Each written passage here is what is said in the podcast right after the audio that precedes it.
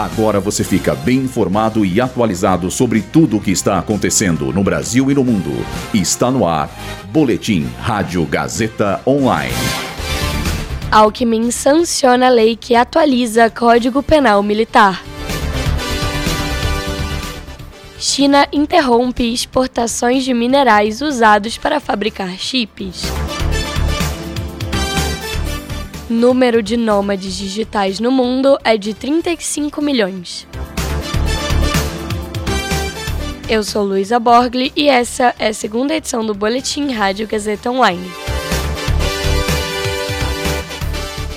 O vice-presidente geral do Alckmin sancionou, com vetos, a lei que atualiza o Código Penal Militar, elaborado durante a ditadura militar.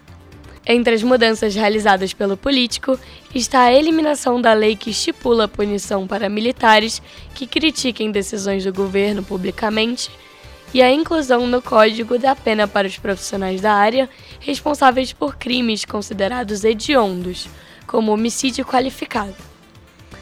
Militares acusados de crimes sexuais e por violência doméstica também passam a responder na justiça comum, em vez da justiça militar. Um mês após a imposição das restrições a vendas no exterior, estipuladas na China, exportações de dois minerais raros caíram para zero no país. Atualmente, a nação é responsável por 80% da produção de galho e 60% da fabricação de germânio. Ambos elementos químicos são essenciais para a elaboração de semicondutores, dentre eles chips utilizados na composição de eletrônicos, carros automáticos e armas de fogo. Vale ressaltar que em 2022, a administração do presidente dos Estados Unidos, Joe Biden, revelou um conjunto de medidas que proíbem as empresas chinesas de comprar chips avançados e equipamentos de fabricação de chips sem licença. Atualmente, a soma mundial de trabalhadores sem endereço fixo, popularmente conhecidos como nômades digitais, consta em 35 milhões.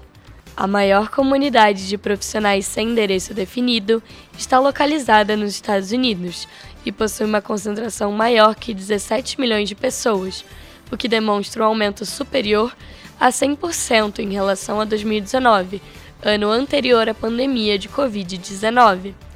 A estimativa é que a quantidade de nômades digitais chegue a 1 bilhão de pessoas até 2035. Esse boletim contou com roteiro de Luísa Borgli e Heloísa Rocha, suporte técnico de Aquinoel Santiago, supervisão técnica de Roberto Vilela, supervisão pedagógica de Rogério Furlan, direção da Faculdade Casper Libero, Marco Vale.